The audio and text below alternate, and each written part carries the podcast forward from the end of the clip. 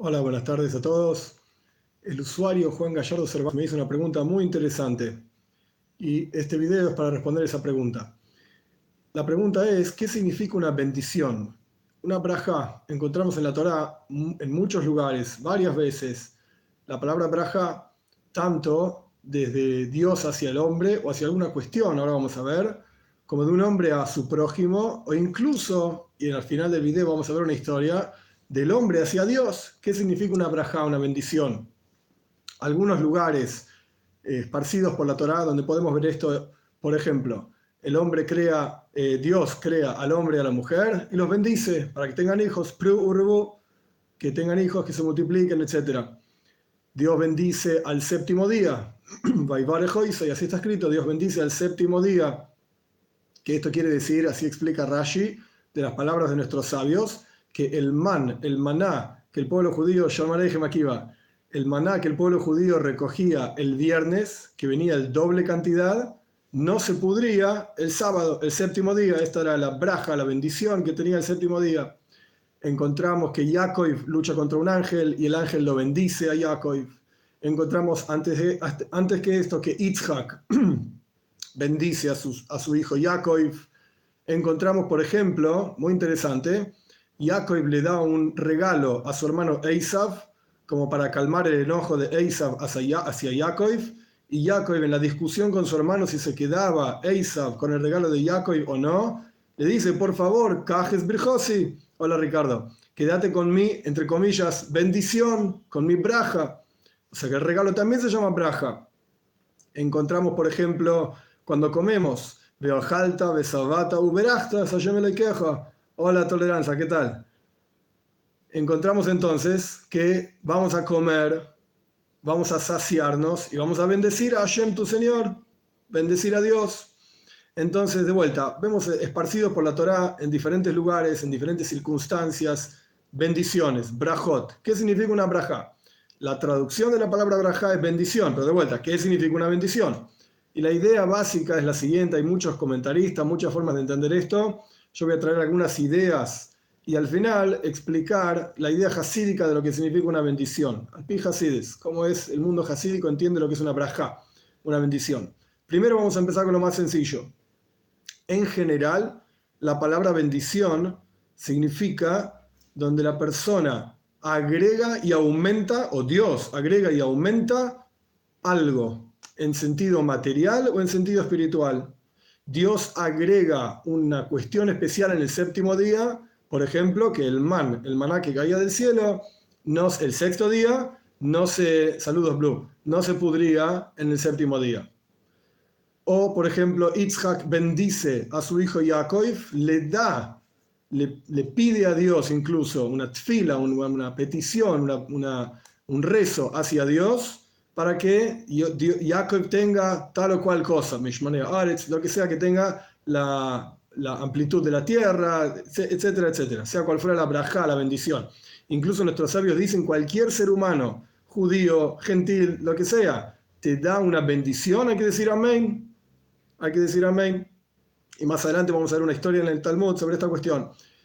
Más aún, para entender un poco más en detalle, no solamente aumento de algo, tanto material como espiritual, una braja, esto es aumento, sino que también quiere decir hoidaa, reconocimiento.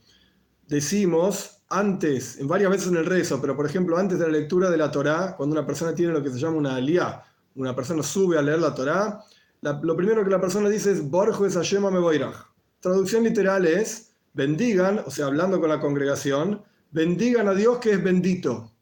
Si Dios ya es bendito, ¿para qué lo vamos a bendecir? No tiene sentido la frase. Entonces, una de las formas de entender esta frase es que Dios, Él es Boruch, Él es bendito, Él es la fuente de la bendición.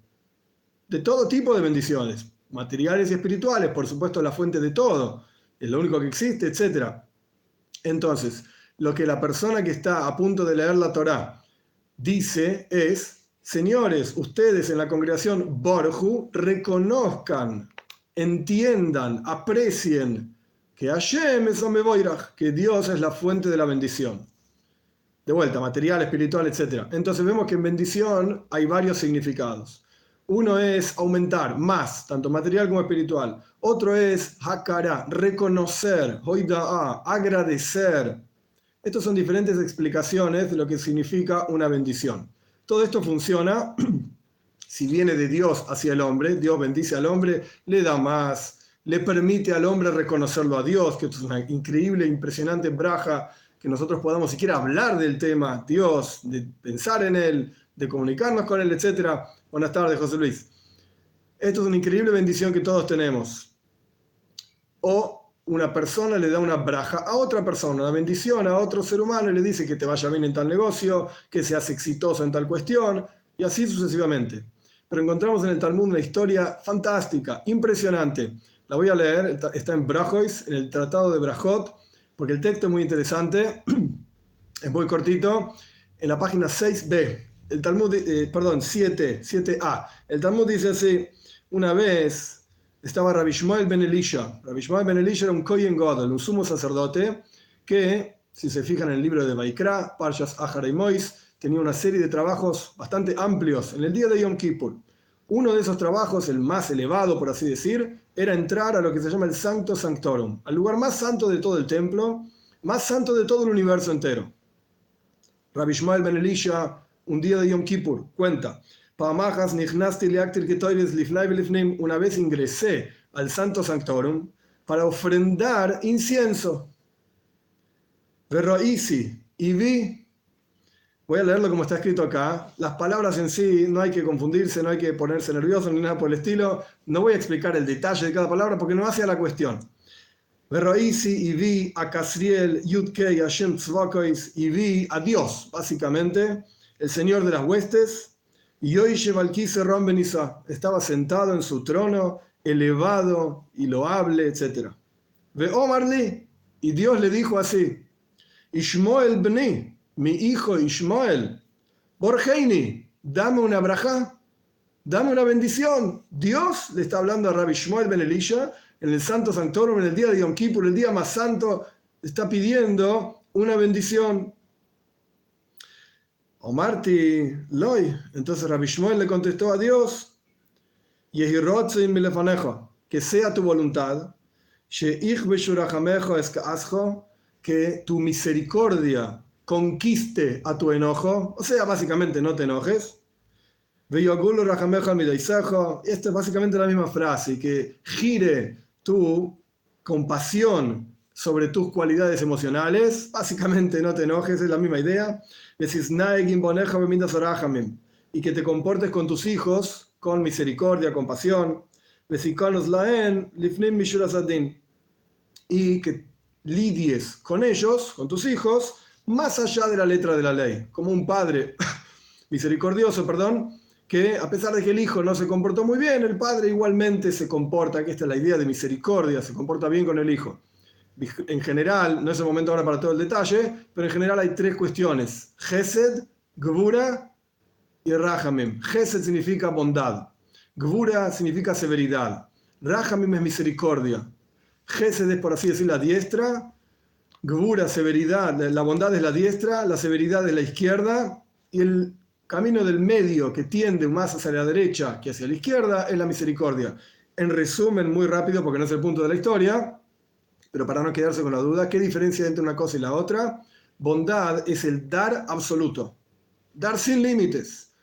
Ejemplo clásico, sencillo, una persona gritando por, en, la, ventana del décimo piso, tírenme, tírenme, me quiero morir, una persona de pura bondad.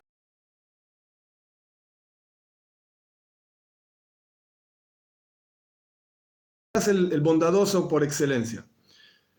Por el otro lado, al revés completo, gvura, severidad, significa restringir, solamente dar cuando se cumplen las condiciones que corresponden. No se cumplen las condiciones, no hay dar. Eso es gvura severidad. Si el padre arregló con el hijo que se iba a sacar un 8 en un examen y el chico se sacó 7,99. Gvura, severidad es, no, no cumpliste con el pacto. El pacto era 8, pero papá me saqué 7,99. El pacto era 8. Esto es severidad. Y se sacó 8 o más, entonces ahí dar. Esto es Gvura. Misericordia, ¿qué significa? Compasión, ¿qué significa? El chico se sacó 7,99. El padre vio que el chico se esforzó, que estudió, etc. Entonces el padre le dice, el trato era 8. No te mereces que te dé tal o cual cosa y sin embargo te lo voy a dar. Y el padre se lo da. Entonces en ese caso hay bondad, pero también hay un recuerdo, una mención de severidad, de gvura. Esto es misericordia, esto es lo que significa, y esto es lo que estaba pidiendo Rabbi Shmuel Ben Elisha, le estaba bendiciendo a Dios para que él tenga misericordia con sus hijos. Termina la historia diciendo, venían a libero y Dios asintió con la cabeza, como aceptando la bendición. Esta es la historia en el Talmud. Ahora, ¿cómo podemos decir que nosotros, seres humanos, bendecimos a Dios, que es infinito? ¿Qué sentido tiene esta cuestión? Entonces, una explicación, la más sencilla, es una petición. Rabbi Shmuel Ben está pidiéndole a Dios que haga tal o cual cosa, que tenga su voluntad, que sea la voluntad de Él, ser misericordioso, etc. Esta es la explicación más sencilla. Hay una explicación un poquitito más profunda, antes de llegar a la explicación hasídica, que la trae el autor del Ein Yaakov. El Ein Yaakov son todas las historias y, enseñanzas éticas del Talmud. El Ein Yaakov trae un ejemplo. El ejemplo es, tenemos un padre y un hijo. Y el padre tiene mucha bondad, quiere darle a su hijo braja, bendición. Entonces el padre le enseña a su hijo, le muestra lo que sea, un oficio, cualquier cosa. Entonces el hijo viene hacia el padre, estudia con el padre, aprende con el padre. Y acá hay una especie de ida y vuelta, perdón, en donde el padre, sin, ninguna duda, sin lugar a dudas, el padre está bendiciendo a su hijo, le está dando una braja porque le está enseñando tal o cual cosa.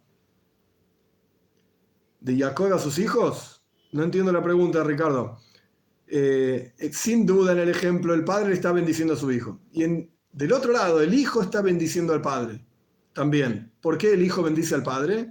Porque el hijo está despertando en el padre el deseo de enseñarle a su hijo. Esta es, por así decir, la braja. Al revés, el padre bendice a su hijo porque le está enseñando algo, le está dando algo concreto, conocimiento, etc. Y el hijo bendice al padre, despertando en el padre el deseo de vincularse con su hijo. Esto es como explica Elaine Jacob esta historia de Rabbi Shmuel Ben Elisha, en donde Rabbi por así decir, estaba despertando en Dios las ganas, el deseo de vincularse y ser misericordioso con su pueblo, etc. Pasemos a la explicación hasídica de qué es una braja. A ver, la pregunta. Si se da dinero a un mendigo y ese mendigo bendice a quien le da ese dinero. ¡Ay! Se borró de la pantalla, perdón. Ahora va a aparecer de vuelta. Eh, ahora leemos de vuelta. ¿Cuál es la explicación hasídica de lo que es una braja, una bendición? A ver si aprieta acá.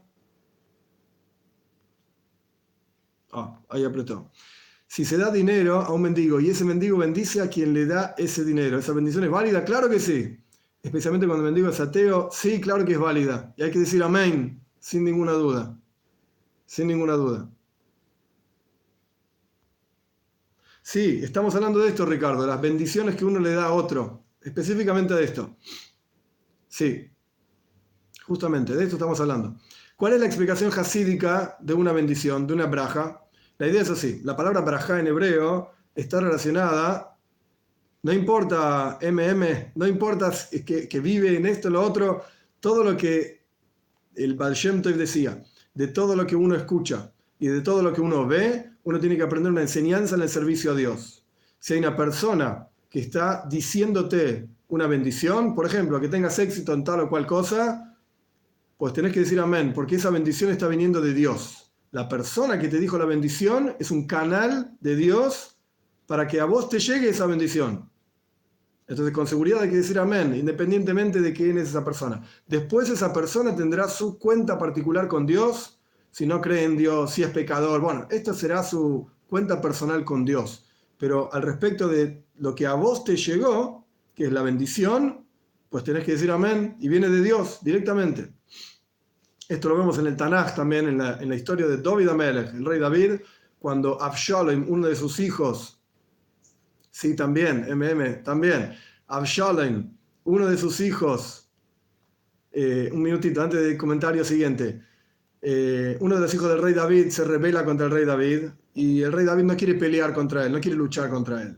entonces elige escaparse de Eretz Israel, irse, exiliarse.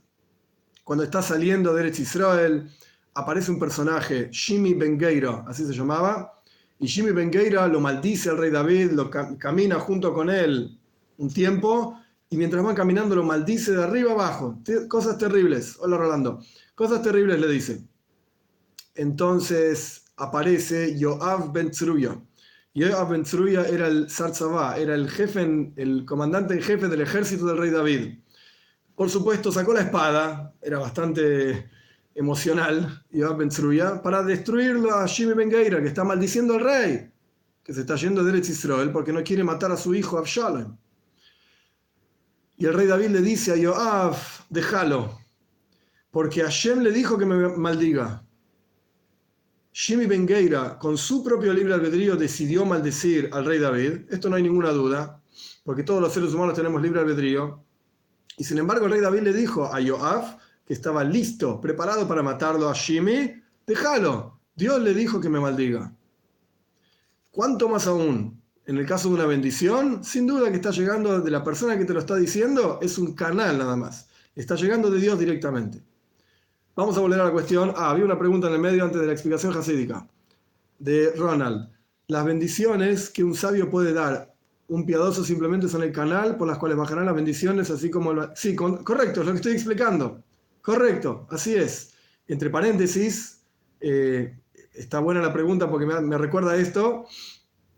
Cuando uno va a un rebe o a un gran sabio y le pide una braja, le pide una bendición, porque tiene un negocio determinado, porque tiene problemas con Jinuj, educación de sus hijos o lo que sea, Dios libre y guarde de pensar que uno le está pidiendo a esa persona que le dé tal o cual cosa. Dios libre y guarde, eso se llama Zara, idolatría. Lo que la persona pide es, lo que la persona pide es que este sabio, este rebe, o como sea, que sin duda tiene muchísimos más méritos que uno, y sin duda su plegaria es más recibida, mejor recibida, esa es la palabra, mejor recibida en el cielo que la de uno mismo, que esa persona pida a Dios por uno, buenas tardes Angélica, pida a Dios por uno para que Dios me dé tal o cual cosa que yo necesito, éxito en el negocio, etc. Un momento, MM, vamos a la explicación jasídica y después respondo a la pregunta. ¿Qué es una braja? Cerramos paréntesis al respecto del Rebe. No se piden bendiciones a la persona, la persona no te da nada la persona puede rezar por uno a Dios, puede interceder por uno frente a Dios, pero no dar o quitar nada. El único que da o quita es Dios. El Todopoderoso, no hay otro. Vamos a la explicación jasídica, porque nos va a llevar un par de minutos. La palabra braja significa, viene de la palabra breja. Breja es un canal de agua. Una braja es un canal a través del cual proyectamos a Dios en este mundo proyectamos la presencia de Dios en el mundo. Y esto lo vemos en el Nusach, se dice en hebreo, en la liturgia de las brajot. Las brajot en hebreo, acá yo no tengo carteles, así que vamos a tener que recurrir a saber hebreo o prestar atención. Cada braja es Boruch Hashem Elokeinu Melech Oilam. Traducción, bendito eres tú, Dios, Señor de Melech Oilam, Elokeinu, nuestro Señor, eh, Melech Rey del mundo. Cuando analizamos cada una de estas palabras, vamos a encontrar que muestran cómo se proyecta la energía de Dios desde la esencia misma de Dios hasta este mundo, para lograr tal o cual cosa. Porque comemos pan, entonces decimos una bendición que, que Dios crea el pan, porque pusimos una mezuzá, hicimos una mitzvah, entonces Dios nos da a nosotros y nos santifica con esa mitzvah, y así sucesivamente. Boruch significa proyectado sea. Breija, proyección de agua, por ejemplo, de un lugar a otro. Boruch ato. Ato significa tú, vos. Pero cuando analizamos la palabra ato está compuesta de tres letras. Una alef, una taf y una hei. La alef es la primera letra del abecedario. La taf es la última letra del abecedario. Y la palabra ato, la hei, simboliza la presencia de Dios mismo. La palabra ato significa tú. De un nivel tan pero tan profundo viene y provienen las bendiciones Dios es obviamente todopoderoso y es el único que existe, etc. Desde su propia esencia, desde Ato, desde lo más elevado hasta lo más bajo, que se proyecte desde, la esencia de Dios y ahí pasa al primer nombre de Dios, Boruch Ato Hashem Yudkei Vavkei. El nombre de Dios, como ya expliqué en otro video, que trasciende, muestra y expresa como Dios trasciende la naturaleza, trasciende todas las barreras, etc. Haya, hoy, Fue, es y será. Entonces, volviendo para atrás. Boruch, proyectado sea, ato desde la esencia de Dios, con todas las letras y con todas las posibilidades, en Yud Kei en el nombre de Dios, que expresa la infinitud de Dios. Y que desde ese nombre de Dios que expresa su infinitud, se proyecta Elokeinu. Elokeinu, el nombre de Elohim, cuando sumamos las letras de la palabra Elohim, da exactamente igual que las letras de la palabra Hateva, que significa la naturaleza. Elohim es el nombre de Dios que expresa la fuerza de la naturaleza, que obviamente es una fuerza divina porque lo único que hay es Dios, etc. Y ya lo mencioné varias veces. Entonces, que se proyecte desde la esencia de Dios, en el nombre inefable de Dios, Yud de cuatro letras, y que ese nombre se proyecte en la naturaleza, y que esa naturaleza sea Melech en el último nivel que se llama Malchus, que ahora no importa todos los niveles místicos y cabalísticos, el último se llama Malchus, y después Oilam, en el mundo. Es decir, el concepto de una braja en el mundo hasídico es una proyección de la presencia de Dios. Entonces, volviendo a la historia de Rabbi Shmuel Ben Elisha, cuando Dios le dice, Ishmael mi, Ishmael mi hijo, bendíceme, no es porque Dios estaba esperando que Ishmael le dé algo. Nosotros como seres humanos, ¿qué le vamos a dar a Dios? No podemos darle nada a Dios. Sino que lo que Dios estaba planteándole a Rabbi Ishmael es, proyectame al mundo. ¿Qué expresión de mí, dice, diría Dios, qué expresión de mí vas a proyectar sobre el mundo? Entonces Rabbi Ishmael dijo, que tu misericordia sea mayor que tu enojo, y bueno, toda la, la bendición. Y Dios estuvo de acuerdo. ¿Qué significa que estuvo de acuerdo? quiere decir que proyectó en la práctica toda esa energía que Rabbi Ishmael estaba pidiendo. Este es el concepto hasídico de una braja. Y esto mismo se aplica a todos los otros lugares donde se ve braja, en donde uno, de vuelta, como dijimos, dijimos al comienzo, perdón, dijimos al comienzo del video, en donde una braja es reconocer la presencia de Dios, o sea, proyectarlo en el mundo, agradecerle a Dios. Esta es la idea generando una braja. Como último punto quería mencionar al respecto de esta cuestión de la braja, ahora vamos a la pregunta, no me olvidé. Como último punto quería mencionar, existen lugares donde una braja es un saludo. Encontramos a Yaakov cuando llega a Mitzrayim, en Pashas Vallejí, al final del libro de Bereishit. Cuando llega a Mitzrayim, Vaivarej Paroi. Yaakov bendice a Paroi. ¿Qué significa que lo bendijo a Paroi? Significa que lo saludó. Incluso si no ven Rashi, en el comentario de Rashi, Rashi vivió en Francia, año 1100, Rashi dice saludo, mon salud, mi saludo. La palabra misma saludo en hebreo escrita. Interesante que en francés antiguo evidentemente también se decía así, yo no sé francés para explicarlo. Pero el punto es que hay lugares donde braja significa saludo, braja significa un regalo, braja significa reconocer, Braja significa agradecer, braja significa aumentar en algo, uno le desea una tfilá, un rezo, uno desea que otro tenga tal o cual cosa. Y braja significa proyectar la presencia de Dios aquí en la tierra. Vamos a la pregunta, que yo la salteé, de otra duda. si se le da dinero al mendigo y luego esa persona le pide bendición a ese mendigo, ¿es válido? ¿Esa bendición pedida? Sí, es válido, ¿por qué no? ¿Por qué no? No como condición de la, de la no como condición del dinero que uno le da al mendigo, pero claro que sí. Incluso, eh, para cerrar la idea, nuestros sabios dicen, más de lo que el rico hace por el pobre, el pobre hace por el rico. Suena como extraño, porque uno le está dando dinero al pobre y uno es, entre comillas, el rico que tiene el dinero, le da el dinero al pobre y el pobre hombre, nada, recibió algo nada más. No importa, Gonzalo, no importa. ¿Qué ocurre cuando bendices a alguien y luego te enteras de que esa persona mintió? Esa persona, como yo dije antes, tendrá su cuenta, tendrá su cuenta con Dios por su mentira. Pero vos hiciste una buena acción. Vos hiciste algo positivo. Por supuesto, es relativo, uno puede pensar, le estoy dando dinero para que vaya a comprar alcohol porque es, borracho. Ok, esto es todo, todo esto es discutible, son detalles indiscutibles. Pero el punto básico es uno hace el bien, uno pone, como se dice, su granito de arena. Y después el resto tendrá, la otra persona tendrá su cuenta con Dios. La otra persona tendrá su cuenta con Dios. Entonces, para, cerrar la idea, MM, no sé cuál es tu nombre, pero así aparece acá. Ok. Eh, decíamos entonces, más de lo que el rico hace por el pobre, el pobre hace por el rico. Porque en la práctica el rico lo único que le dio al pobre es dinero, que es muy válido, etcétera, pero es dinero. Lo que el pobre le dio al rico es una mitzvah. Es una mitzvah.